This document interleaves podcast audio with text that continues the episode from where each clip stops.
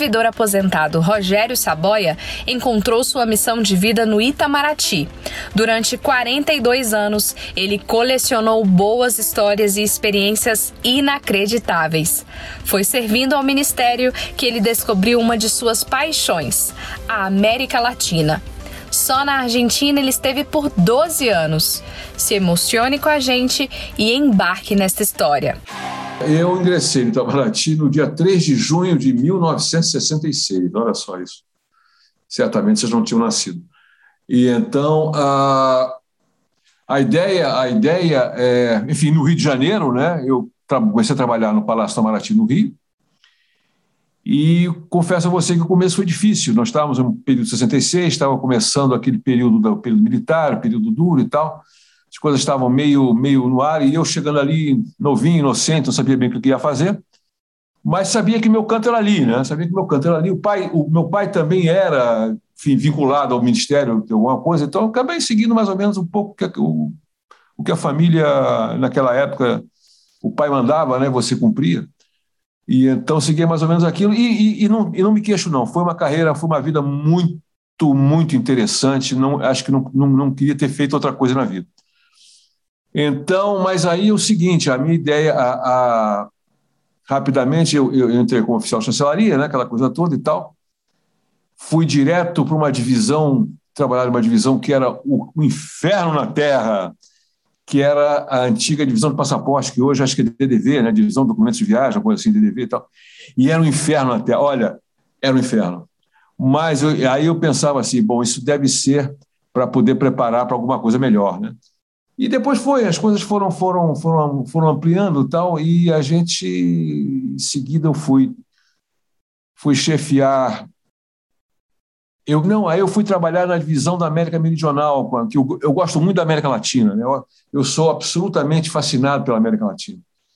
Eu acho que é impossível o Brasil é, se entender como, como nação se não tiver perfeitamente encaixado com os seus vizinhos e parceiros. Não tem como, né? Napoleão dizia, Napoleão, nas aulas que eu dava, eu fui professor também da, da PUC um período e tal, quando eu estava na, na, na fronteira com a Argentina, e os, começava minhas aulas assim: olha, Napoleão, Napoleão dizia que os países têm que obrigatoriamente fazer a política da sua geografia. Não tem como, né? não, não, não, A gente fica naquela coisa de ah, vai para a Europa, Estados Unidos, blá, blá, e não é. A nossa realidade é essa. E o Brasil ainda, eu acho que o Brasil tem que aprender a conviver com seus vizinhos. O Brasil não sabe conviver com seus vizinhos. Ele não sabe. E então, e essa, essa, essa rinha com a Argentina, que também é um país extraordinário, fiquei 12 anos lá dentro. Eu fui para a Argentina, ficar quatro, fiquei 12. E eu, eu sou fascinado pela Argentina também, pelo Chile também, onde minha filha mais velha nasceu. Então, eu procurei, de alguma maneira, me especializar em América, América do Sul América Latina, porque eu sempre achei que o, o, o para eu, eu, poder me entender melhor como brasileiro, eu tinha que saber como funcionavam os meus vizinhos. Né? A gente foi um pouco para a Europa, um pouco para o Oriente Médio, passei um tempo no Iraque e tal, mas eu sempre terminei a minha carreira aqui, que é o que eu queria fazer. Enfim, aí eu fui para a divisão da América Meridional, que cuidava de América, de América Prata e do Chile, e depois, na época, o chefe da administração me chamou, assim, estava muito bem de vida e tal, muito tranquilo fazendo as minhas coisas, e me chamou e disse: Olha, você está numa moleza, não, eu vou te dar um abacaxi. Eu digo, muito obrigado, aquela coisa, eu fiquei muito feliz e tal. E nós e eu montamos o primeiro serviço de compras almoxarifado do Itamaraty no Rio de Janeiro. Eu fui o primeiro chefe do, do SA no Rio de Janeiro, quer dizer, fazia concorrência. Imagina você mexer com concorrência, licitação, era, era olha ali e tal. Aí, depois de purgar isso, eu fui removido para o Chile, para o setor comercial. Quer dizer, não só a América, a parte política eu fiquei enfim, conectado, muito conectado com a América Latina, mas com a parte comércio exterior. E eu tive um chefe que era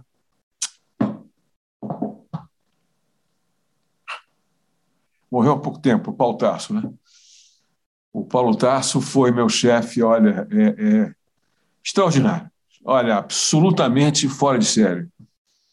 E o Paulo, e, meu pai também, que era do ramo, tá? do ramo de exportação, comércio exterior e tal, mas também governo, e os dois foram os meus grandes mestres nisso. Então, eu fui para o Chile para ser, como oficial de chancelaria, o segundo do setor comercial da Embaixada. E fizemos um trabalho muito. Ah, o Paulo Tarso, olha. Pá. Que horror. Enfim, essas figuras tinham que continuar, né? Quer dizer, não, não, tinham que ser eternas, né? E o Paulo realmente transformou o Itamaraty, que na época era um ministério meio complicado, tinha uma visão meio. Como é que eu vou te dizer assim? Uma visão meio. Ah, ah, meio política, um pouco mais cerimoniosa, um pouco mais cuidando um pouco da parte adjetiva e tal. E o Paulo colocou Itamaraty na parte objetiva do, do, do, das relações internacionais, dizer, promoção comercial, o Brasil se crescendo, crescendo seu nome, reputação como país exportador de, de produtos industriais, né? Que, como, como se sabe, muita gente finge que não sabe, é, nas relações de poder, nas grandes relações de poder, nós, países de terceiro mundo, somos condenados a ser um eterno fornecedor de matérias-primas e importador de cacareco eletrônico.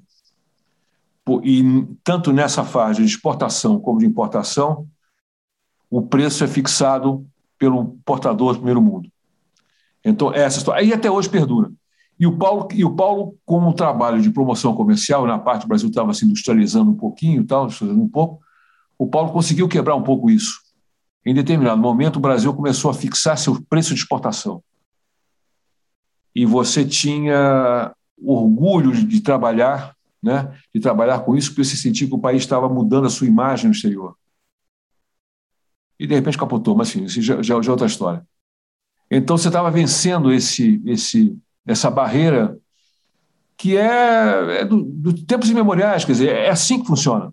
Você viu o Afeganistão agora? O Afeganistão agora, hoje, quem é que está cuidando? Quer dizer, a, a relação do Afeganistão é Estados Unidos, Rússia e China, os três brigando entre si para ver quem cuida daquilo e os afegãos e as mulheres afegãs estão ali, ali, ali fazendo aquilo que tem que fazer e tal.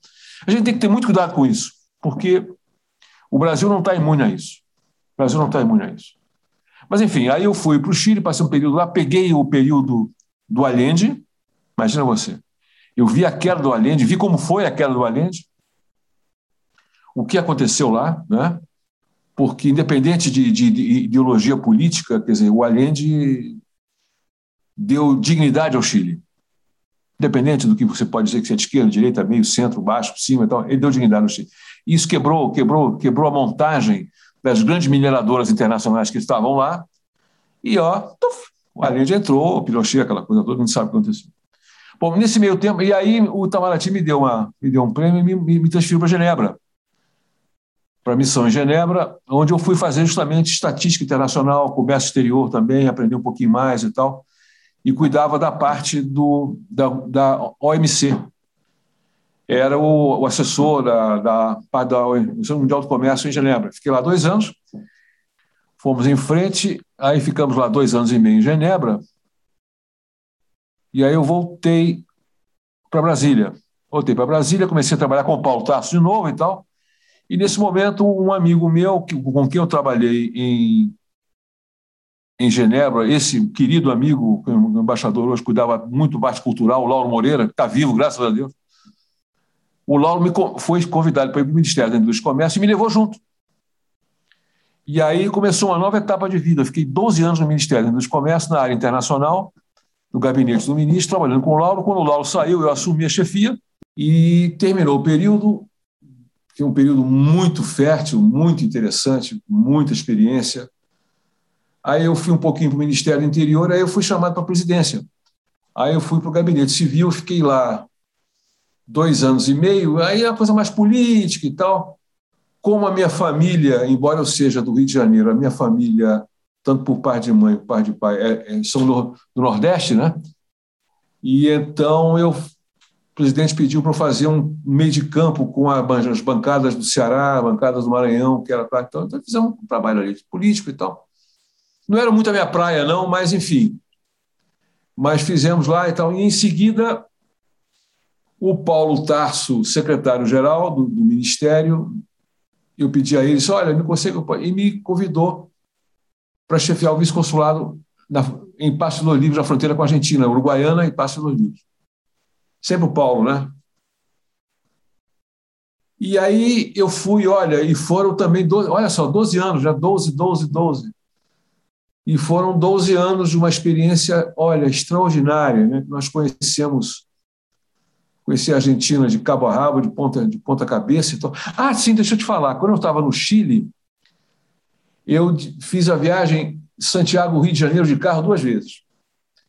Eu atravessei a Cordilheira dos Andes de carro, era um Fusca, duas vezes, e o Rio de Janeiro, e olha, sensacional. E aí aumentou o meu amor pela, pelo, pelo continente, pelas pessoas, né?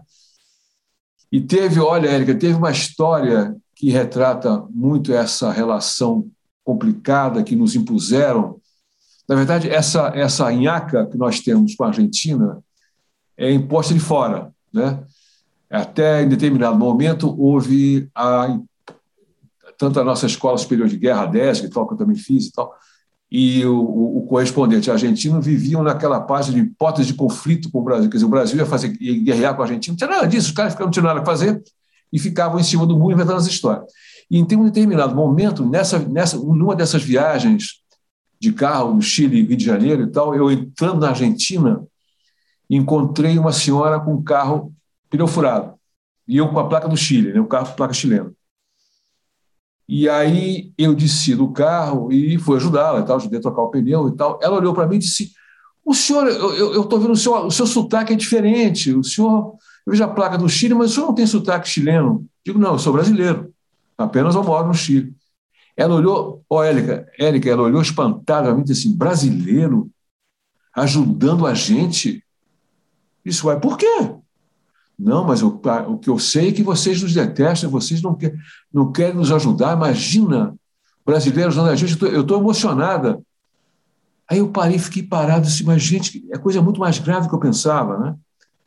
Então as pessoas são induzidas a, a, a, a produzir, não é, não é por causa de futebol, não, é um processo muito mais complexo, um, uma, uma uma relação de antagonismo, de conflito com o teu vizinho, em função de interesses que não são os nossos.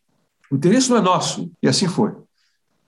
E aí, olha, enfim, depois a história toda, aí eu vim, aí eu vim para Libres. E na primeira cerimônia, olha, até as coisas oficiais, a primeira cerimônia oficial que eu fui lá, era o 9 de julho deles lá, e eu fui para a cerimônia, aquela coisa toda e tal. E de repente começa a tocar o hino argentino. Eu fico emocionado com essas coisas, porque até hoje, porque revela o quanto de bom você pode fazer e o quanto ainda resta e o quanto nós somos vulneráveis, né? Como nós somos vulneráveis. Mas, enfim, eu estou lá e começa a tocar o hino argentino. E a bandeira argentina começa a subir.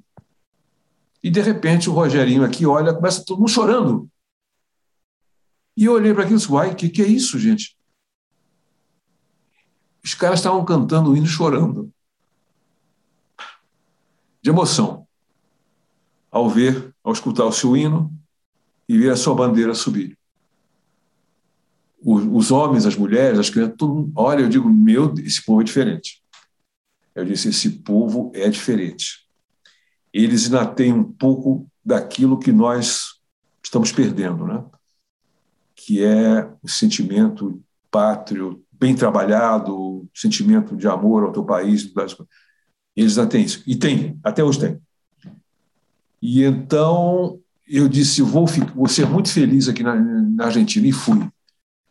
Foram 12 anos de muito trabalho. Né? Imagina, Porto de Fronteira, chefiado por um oficial de assessoria, por mais que ele tenha, tivesse os contatos, os amigos e tal, e todas mas você estava lá na, na rabeira da hierarquia, né? aquela coisa toda. Coisas as coisas custavam muito até. Enfim, mas chegaram, nós fizemos uma sede nova. Hoje, hoje é uma repartição de carreira, né? hoje é chefiada por um conselheiro e tal. E você tem. Uh, fizemos um bom trabalho e eu fico muito feliz lá. E aí depois o Ministério me transferiu para o Uruguai, onde eu fui ficar quatro anos e acabei ficando oito.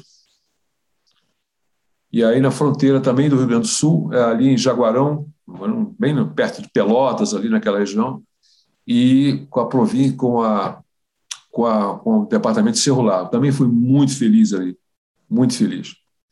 Então tem histórias, histórias, histórias sobre o dia a dia, a relação com as pessoas e tal. a relação com as pessoas. E, e eu me aposentei e não subi, fiquei por aqui. O senhor já me contou algumas coisas surpreendentes, mas eu queria entender assim, é, nesses 42 anos aí de serviço exterior brasileiro, o que que o senhor é, destacaria como sendo o principal desafio assim da, da sua carreira? O que que de fato lhe foi lhe foi entregue para o senhor fazer e, enfim, que tenha que tenha te marcado nesses mais de 40 anos de trabalho? Olha, a possibilidade de você, com todas as nuances que o Itamaraty tem, o Itamaraty tem situações complicadas, né? Situações complicadas, e eu, e eu tristemente, que tenho acompanhado, a, a, exacerbou um pouquinho mais. Eu acho que nós. É, eu acho que o grande desafio era você.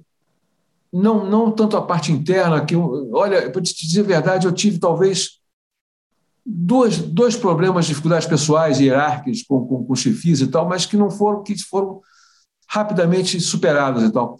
E eu posso dizer assim, olha, para minha felicidade, eu não tive problemas maiores a não ser conseguir vender os meus peixes, fazer o que a gente queria fazer, fazer o trabalho, criar sede e tal. E teve uma vez lá em, lá em Libres, quando nós fizemos a sede do, do, do fim da época, o Visconsuelo ficou muito boa, nós pegamos um prédio antigo, restauramos ele todo e tal, e foi a, o chefe do DCJ, Departamento Consular Jurídico, foi lá e olhou, foi lá, inclusive, visitar, enfim, e disse assim: Poxa, isso aqui dá, você, você fez uma embaixada, isso aqui é embaixada, pô. Tem muita embaixada que não tem o que você tem. Isso aí foi, primeiro, o trabalho, e segundo, eu tive sorte com as pessoas com quem eu trabalhei. Nunca tive problemas pessoais com companheiros de trabalho. Nunca, nunca, nunca. A gente trabalhava em, em, em conjunto, em comum acordo, havia sempre uma. Havia um conselho, quer dizer, as decisões eram tomadas em conjunto para que todos os colegas de trabalho participassem das decisões do posto. Né? Que uma coisa é, é, é, é você achar que é líder que fica mandando, outra coisa é você achar que está comandando quando todas as pessoas estão integradas naquilo que você está fazendo. É isso aí.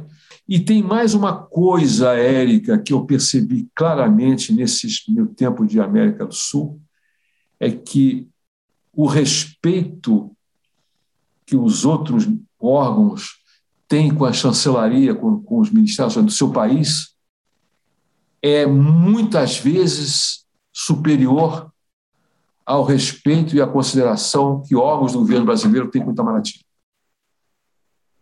Muito. Olha, e com todas essas coisas, quer dizer, a gente sabe que o Itamaraty tem um, poxa, tem um pessoal bem qualificado, é um ministério muito qualificado, tem as suas diferenças, tem os seus problemas que tem que resolver, muito qualificado. E, na verdade, eu, eu via, por exemplo, pega a Argentina, por exemplo, olha, quando o, o, o, o São Martin, que eu vou falar deles, falava, tu não baixava a orelha. Quando falava em assunto internacional, assunto de impostos, porque era ali que estava. Então, os caras respeitavam a experiência, o conhecimento e a prática da sua chancelaria. No Brasil não é assim. No Brasil não é assim. Você, o Itamaraty, é sistematicamente desrespeitado e desconsiderado por outros órgãos da administração federal. Às vezes sim, às vezes não, mas na maioria das vezes sim. E muitas vezes a palavra de um funcionário qualificado do Itamaraty entra por um vídeo e sai pelo outro. Os caras escutam, não falam, não falam, não dão bola. E você vê no Uruguai, no Chile, no Paraguai, na Bolívia, olha, quando se tratava de assuntos de relações internacionais, bilaterais, ou seja, multilaterais e tal, a palavra do, da sua chancelaria era ordem, porque os caras estavam ali, sabiam muito mais que eles, então, e havia uma, uma relação de, de respeito, de respeito, que eu percebia muitas vezes que não havia entre os órgãos da administração federal brasileira e o Ministério da Nacional e o nosso Itamaraty. Também era um problema. Então você tinha que fazer duas vezes mais para se equivaler à relação que você tinha. Quer dizer, eu via na, na minha época ali, fui na Argentina, o cônsul da Argentina transitava muito mais facilmente com a, com a Receita Federal deles, com a Polícia Federal deles, do que nós aqui. Né? Então, porque seria muito bem atendido e tal, mas na formulação da sua política, eles davam muito pouca importância ao que recebiam do Ministério das Relações Exteriores. Tem uma coisa que melhorou muito, muito não é, Quer dizer, eu me lembro nos, nos começos e tal, quando você falava em, em função consular, o pessoal torcia ao ver assim, isso é coisa muito chata e tal. E hoje você, eu vejo que as pessoas se sentem muito felizes de estarem consulados, ajudando os seus brasileiros no exterior e tal. Isso mudou muito, não era assim não. Isso é importante, quer dizer, as pessoas se sentem felizes de estar trabalhando em consulados, sabendo que estão podendo ajudar os seus, os seus conterrâneos no exterior. Isso, isso, mudou, isso é importante. Eu sei que a promoção comercial está meio ali perdida. Então. Mas, por um lado, tem a parte consular que melhorou muito a forma como os colegas do Itamaraty veem a, a, atividade. Né? Porque ficou, inclusive, sendo, como o Itamaraty perdeu muito espaço político, ficou sendo um, um, uma atividade importante. Mas, mais do que isso, as pessoas se sentem felizes e se sentem bem nos consulados porque sabem que estão ajudando seus conterrâneos exteriores. Isso é muito importante. Isso mudou. Muito. Essa é nova e não era assim não. Não era assim não consulado era uma coisa assim meio, olha, escanteada, então não, ninguém dava muita bola para isso não. afinal, afinal, tem brasileiro em todo lugar e sempre estão precisando de ajuda. Sempre, sempre. É, eu, eu, eu, eu, vou te contar um episódio interessante. Olha, eu estava no Uruguai, na fronteira, né? Eu gosto muito de fronteira e tal, porque eu acho que fronteira é, é, é onde os, as culturas se juntam e tal e foi muito o ministério deixou muito de lado as fronteiras e enfim e comigo ali começou a melhorar muito ser melhor melhor tratar mas eu estava no Uruguai e um dia eu estava em casa me toca o telefone era o chefe de polícia de Rio Branco me ligando assim Rogério olha nós estamos em guerra com o Brasil disse por quê porque o exército brasileiro botou tanques na ponte internacional eu disse, pô, o que, que é isso? Olha só. Aí fui lá, aí fui lá. E realmente tinha um exercício militar brasileiro que não tinha sido avisado aos uruguaios e os tanques brasileiros, esses, esses andaram aí pela, pela esplanada, soltando fumaça, estavam lá com a torreta do canhão virada para o Uruguai. Aí eu disse: Jesus, Pai, Pai eterno, meu Pai eterno, me ajuda nessa. Aí eu liguei para o coronel, o comandante, e disse: Coronel, o que está vendo? Disse, não, não, mas se, não, você não me avisou? Nem avisou o exército uruguaio. De repente apareceram, se apareceram com esses canhões, com esses canhões, com esses. O que, que era? Esse urutu, cascavel, essas coisas. Com a torre do canhão botaram para o Uruguai e tal confusão e tal. Aí eu, eu me lembro que eu fiz um, um, um telegrama, saiu um telegrama para Brasília, para a Embaixada de Montevidéu e tal, fui a Brasília, e o coronel ligou, e o coronel ligou para o comandante do, do, do, do, Comando Militar do Sul aqui em Porto Alegre e comentou o caso. Aí o comandante ficou bravo comigo, o comandante militar do Sul, e ligou para o secretário-geral em Brasília, que era o embaixador Samuel Pinheiro Guimarães, Samuca, e fez queixa de mim. Disse, ah, mas ele não tem que se meter na nomeação do exército. Aí o Samuel disse assim, olha, tem sim. Ele está ali para promover, ele está tá ali por ordens, ele cumpre as ordens que nós damos para ele. E a ordem que nós damos para ele é promover a amizade e a fraternidade dos povos fronteiros. Então não pode ter canhão lá então. E ele ninguém e quem faz e quem tira ou deixa de tirar funcionário que sou eu. Você não tem então enfim, enfim eu, então, eu sei eu sei Érica que tempos depois o exército uruguaio comprou uma quantidade de tanques de guerra ingleses, um monstruoso, um Centurion da Guerra do Kuwait e tal, e em determinado dia, o coronel da, da guarnição militar de Rio Branco me ligou e disse: Olha, vou, vou fazer uma, uma brincadeira com a turma do Brasil. Posso? de pode. Ele botou um tancão. Olha, cada tanque desse equivalia pelo menos uns dois e meio nossos. Imensos. Olha, imenso. E foi para a boca da ponte com uma torre de canhão gigantesca e botou aquela porcaria virando para um lado para o outro. Aí o coronel me ligou e disse: Estou pagando a conta. Eu digo: Tá, está pagando a conta. Então, Érica, olha, o, o tanque inglês, olha, na esplanada aí se pega, olha, na nossa enfermeira, pega uma, uma, duas pistas, tão imenso, era, era o Centurion da, da, da, guerra, modernos, né? os nossos eram mais antigos e menores, então, imenso, e a, torre, e a torre do canhão ia no meio do rio. Então, é o, é o Rio Jaguarão que, que, divide a cidade de Jaguarão da cidade de Rio Branco, né, a fronteira, né, pela ponte internacional, e a torreta no meio do rio. E olha, que foi uma caos. Né? O coronel me ligou e disse assim: estou pagando a conta. Eu digo, tá. Eu digo, olha, foi brincadeira dele, queria fazer uma gozação com você e tal, mas você viu o que, que, você, o que você aprontou. Eu disse, Rogério, eu recebi ordem e tal, fazer aquilo e tal, tal, tal. E então tem, tem essas histórias, né? E tem outras histórias emocionantes também. Por exemplo, você sabe que na Malvinas, eu estava na Argentina, né? E uma das cidades da fronteira, enfim, tinha Uruguaiana e Passo Livre, que era a Polícia de Correntes, que é linda, província linda, olha, linda. A Argentina é um país, olha, independente do povo, aquela coisa, lindo, lindo, lindo. Que país bonito também, tão, tão bonito quanto o nosso, mas tem coisa linda. E tem uma cidadezinha entre São Borja, que é a terra do Getúlio Vargas e tal, e Uruguaiana, né, que é a, a maior cidade fronteira, chamada Japeju, pequena é uma cidade onde nasceu São Martim. Então, todo ano, no, no aniversário de São Martim, tinha um evento, e eles mantiveram a cidade igualzinha, com as ruas de, de, de terra, com as casas, casario antigo, na época que São Martim nasceu lá, aquela coisa toda. E em determinado ano, Érica, tinha acabado a Guerra das Malvinas. E por uma questão daquelas coisas de, né, da, da aristocracia branca, tal, aquela, aquela coisa, eles também têm. Nós também temos, eles também têm, os brancos e tal, aquela, os brancos azedos e tal.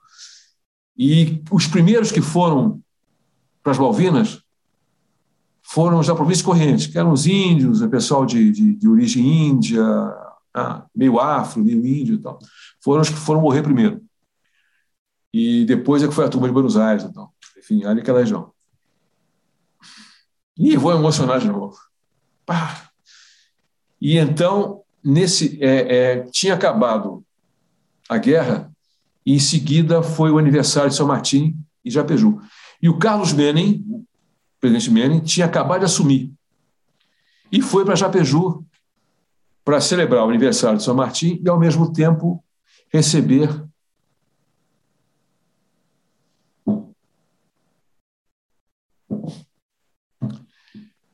os soldados veteranos da Guerra das Malvinas. Então, estou eu lá, né, aquela coisa toda e tal, estou eu lá, cidade muito, bem arrumada e tal, estou lá, com, estou lá no palco, e de repente passam, passa aquela tropa de Buenos Aires, aqueles caras de dois metros de altura, os granadeiros de São Martin, aquela tropa elegante desfilando e tal, e em seguida vêm os veteranos de guerra. E aí você vê os veteranos que vêm, olha, cadeira de rodas, muleta, vista tapada, sem braço, e vem desfilando como é, sabe?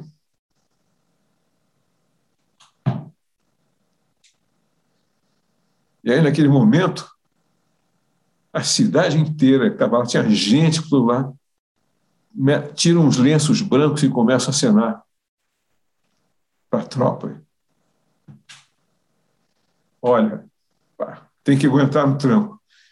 Aí chega um momento que eu virei assim, estava o governador do meu lado, assim, governador, olha, vai me desculpar, mas eu vou me acabar de chorar aqui. E me abracei com ele, chorei, porque, olha, que cena.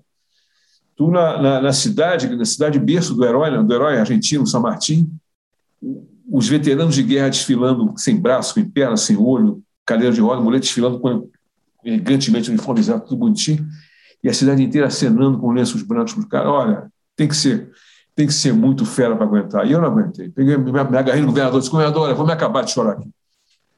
Então, são essas coisas né, que fazem com que você se sinta participante de um pouco da história, da vida, né? levando um pouco daquilo que você sabe, trazendo coisas deles para nós e tal e fazendo com que a vida tenha, tenha valido a pena. Né? Você vê, essas coisas fazem com que a vida valha a pena. Depois de ouvir essas duas emocionantes histórias, uma mais emocionante, a outra mais engraçada, Eu queria saber do senhor o que, que o senhor destacaria, assim, isso agora é uma coisa, tá? O troféu, assim, de algo que o senhor tenha presenciado e participado enquanto profissional e que tenha marcado a vida do senhor, assim, uma vitória mesmo, uma conquista que tenha envolvido o teu trabalho direto ou indiretamente. O que o senhor elenca como a principal conquista de 42 anos de serviço exterior brasileiro? Olha, é, é, fisicamente, fisicamente ter construído a sede, que é uma coisa importante, ter sozinho, com uma, uma quadro de funcionários pequeno e tal, ter construído a sede nossa em Pasto Livre, que foi uma, foi uma vitória, né? Quer dizer, você lutar contra toda aquela dificuldade de recursos e tal, dinheiro, não tem dinheiro, não tem nunca e tal, você fazer uma sede, é, isso fisicamente. E olha, emocionalmente foi ter visto o que eu vi, vivido o que eu vivi e ter os amigos que eu deixei e ter a certeza de que eu não faria, eu não, eu não, eu não, eu não teria condição de ser outra coisa do que aquilo que eu fui. Né? Eu não tenho dúvida nenhuma, eu não tenho dúvida nenhuma de que eu fiz exatamente aquilo que eu tinha que fazer. E fui muito feliz com isso, tanto no esporte, tanto nas dificuldades. Olha, tem, umas, tem uns lances assim complicados ali. Tem uma vez você pegou a, a, a Bolívia, tinha uma, tinha uma linha aérea muito, muito, muito modesta, então chamada Loja Aérea Boliviana. E o Loja Aérea Boliviano eram uns aviões ali, meio ali, né? meio ali. Então. E uma vez nós saímos de São Paulo para Santa Cruz e o avião deu pane de um motor. Deu um jato, pifou. Pifou, era um, era um quase jato, quase um motor. Então, acho que era um Boeing 707, aquelas coisas. E o comandante tocou, né, tocando e tal. E tinha uma, eu chamei o comissário e disse: Vem cá, a gente não vai voltar, não? Ele disse: Não, a manutenção em São Paulo é muito cara. Nós vamos até Cochabamba. Digo, com o motor parado? Disse: Não, não tem problema, não, vai. E foi, né, direitinho. Mas você imagina a viagem que eu fui, né? Você olhava aquele jato paradão lá e o avião tocando direitinho e tal, tal. E eu te diria, uma das, e uma das vertentes para você enfrentar é ter um serviço exterior forte e eficiente.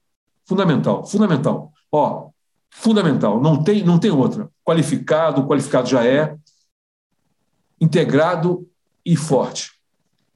E segundo é fazer, e por conta disso, fazer o trabalho que o Napoleão dizia, quer dizer, não tem como você fugir da tua geografia. Rogério, então, é, para continuar, eu queria saber o que mais deixou saudade no Rogério, oficial de chancelaria, é, que teve 40 anos de serviço, assim, é, o que te faria voltar? O que você fala assim, olha, disso eu sinto saudade diariamente? Do trabalho, do trabalho de fronteira na América do Sul, com os colegas de trabalho, as pessoas que trabalharam comigo, que foram os artistas comigo, né? Quer dizer, eu não fiz nada sozinho, fiz com um grupo de pessoas de alto, muito qualificadas, né? todos.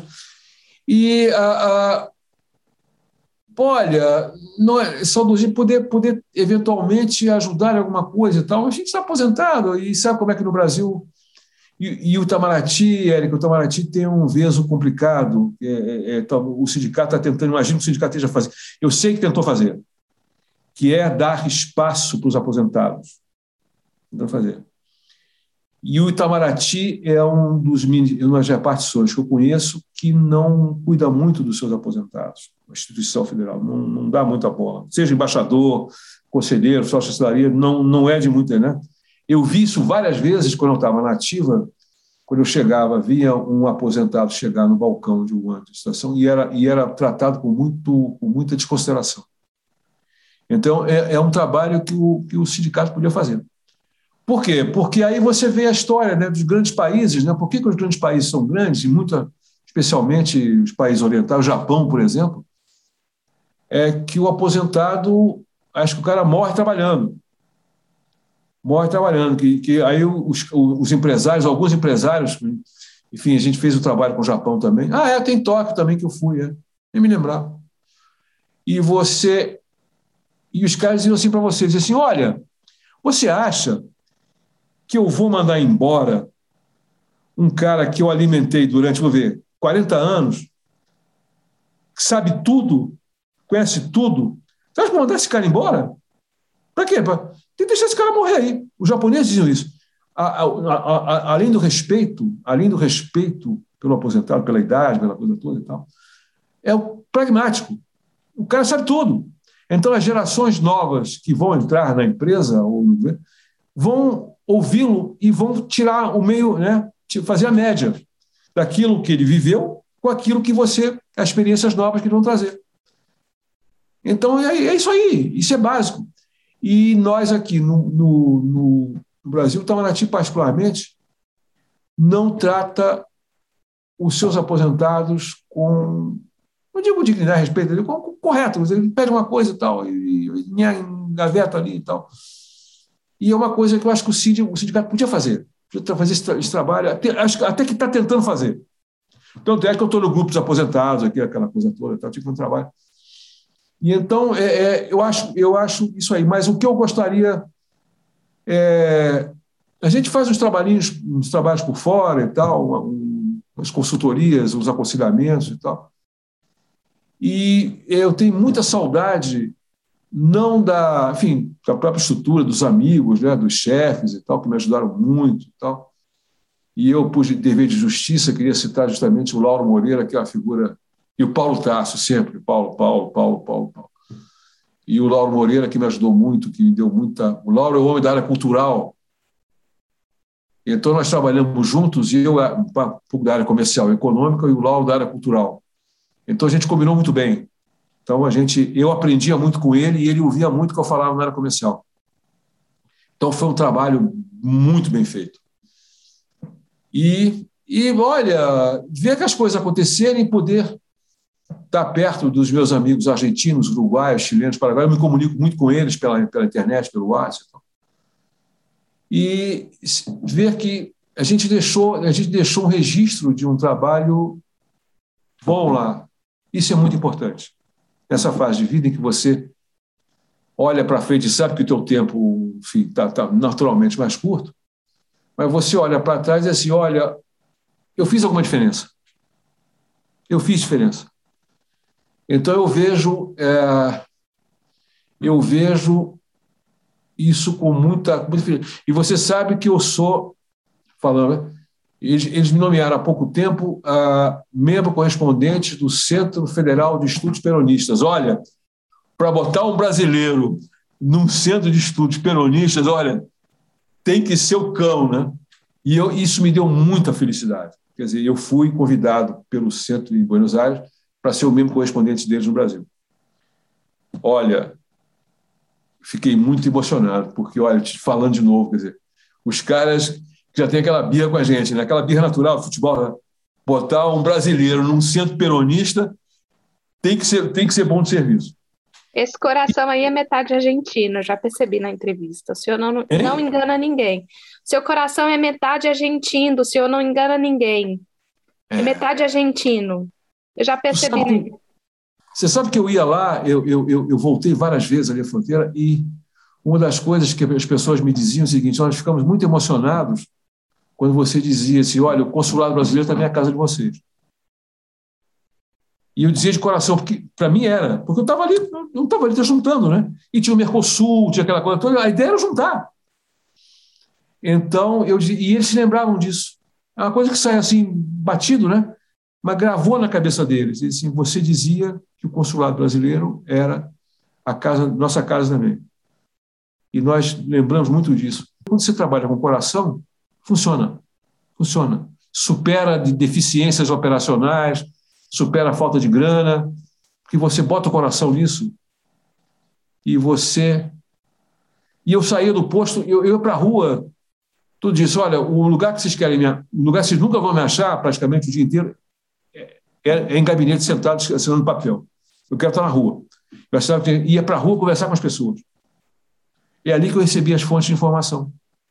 Conversando, tomando café, indo na casa das pessoas, visitando uma loja, visitando um amigo, visitando um gerente de banco, conversando com as pessoas, fazendo a rede de amigos, de amigos, que te davam informações que você, obviamente, municiava a tua embaixada, o consulado geral em Buenos Aires, Montevideo e tal, com as informações, porque você colhia da fonte.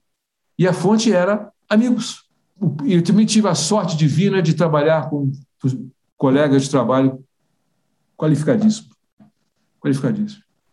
Por falar em qualificação, a gente vai para a é. nossa última pergunta. E, é, como o senhor mesmo falou, as coisas já foram difíceis, ainda tem muito desafio pela frente, mas vem melhorando. E eu queria saber o que o Rogério, de 40 anos de experiência, diria agora para quem está entrando no Ministério das Relações Exteriores, para quem está conhecendo, seja como diplomata, o que o senhor diria para essas pessoas, se o senhor tivesse oportunidade de encontrar com eles agora, quem está é, conhecendo agora uh, o MRE, que o senhor diria para ele com todas, qual conselho o senhor daria a essas pessoas?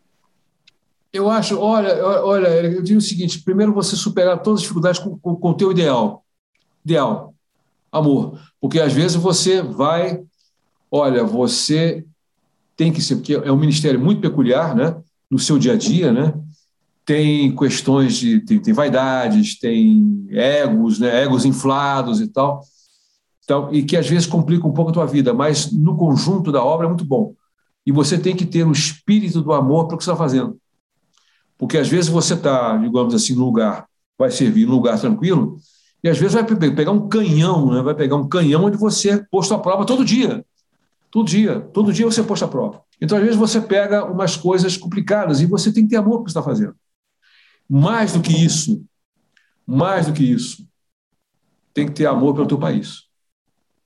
Você pode criticar, a gente criticar o Brasil, é, agora, nesse momento que está passando, é uma coisa. Agora você não pode deixar de amar. Porque a primeira coisa é entender o Itamaraty como ele é, o que ele pode. A história, a história do Itamaraty, né? a história, nós temos história.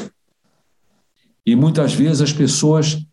Eu acho que o, o Rio Branco deveria dar para todos os segmentos uns seminários, talvez, talvez o sindicato possa fazer isso, sobre a história do Itamaraty, para as pessoas entenderem o que, do que, que estão fazendo, e o que, do que, que estão participando. Senão você fica, entra ali, vai para uma, uma, uma, divisão, fica lá, papapá, papapá, papipi, papapá, e não sabe exatamente, não conhece um pouco a sua história. E o Itamaraty do Rio tinha isso. Quando nós fomos para lá, para o Rio, tinha, você tinha, volta e meia, uns seminários dados pela, pelo próprio Instituto Rio Branco, que ficava ali dentro, né? sobre a história do Itamaraty. Rio Branco, papá, papá, papá, papá, papá. Entender um pouco aquilo do que você participa. Isso te cresce, faz você crescer como funcionário, como ser humano, como participe desse processo. E te, te garanto o seguinte: isso ajuda a reduzir as diferenças e as fofoquinhas, as coisinhas da, da, de baixo nível, quando você sente exatamente aquilo que você, do que você participa. Eu acho que é isso por aí. Isso aí. É, para entender o que há de se fazer né, no futuro, tem que entender o que a gente passou, né? Então, história. E o que você é, quer dizer, o que, que significa a história desse país, que bem ou mal, apesar de é um senhor país, né? O Brasil tem potencial brutal, está meio quebrado, mas tem potencial enorme. E o que, que o Itamaraty fez, o Ministério das Relações Exteriores fez ao longo da história do Brasil para poder equilibrar isso? Né, e fez muita coisa. Fez muita coisa. Muita coisa se descartou, muita coisa se, se esqueceu, não se trabalhou bem e tal. E então eu acho que isso, quer dizer, talvez uma coisa, é, é uma ferramenta de trabalho que talvez o sindicato pudesse suprir essa, é, é, esse buraco que, que a administração não tem, não faz. Para todo mundo, todo mundo. Acho que os, os diplomatas novos, os oficiais de tudo que está entrando, tinham que entender um pouco isso. Mesmo no Rio Branco, me lembro que eu, eu, eu passei um período lá antes de ser cortado, ah, é ali, olha, dá uma. Você cuida muito mais da realidade e menos da história. É isso. Basicamente é isso.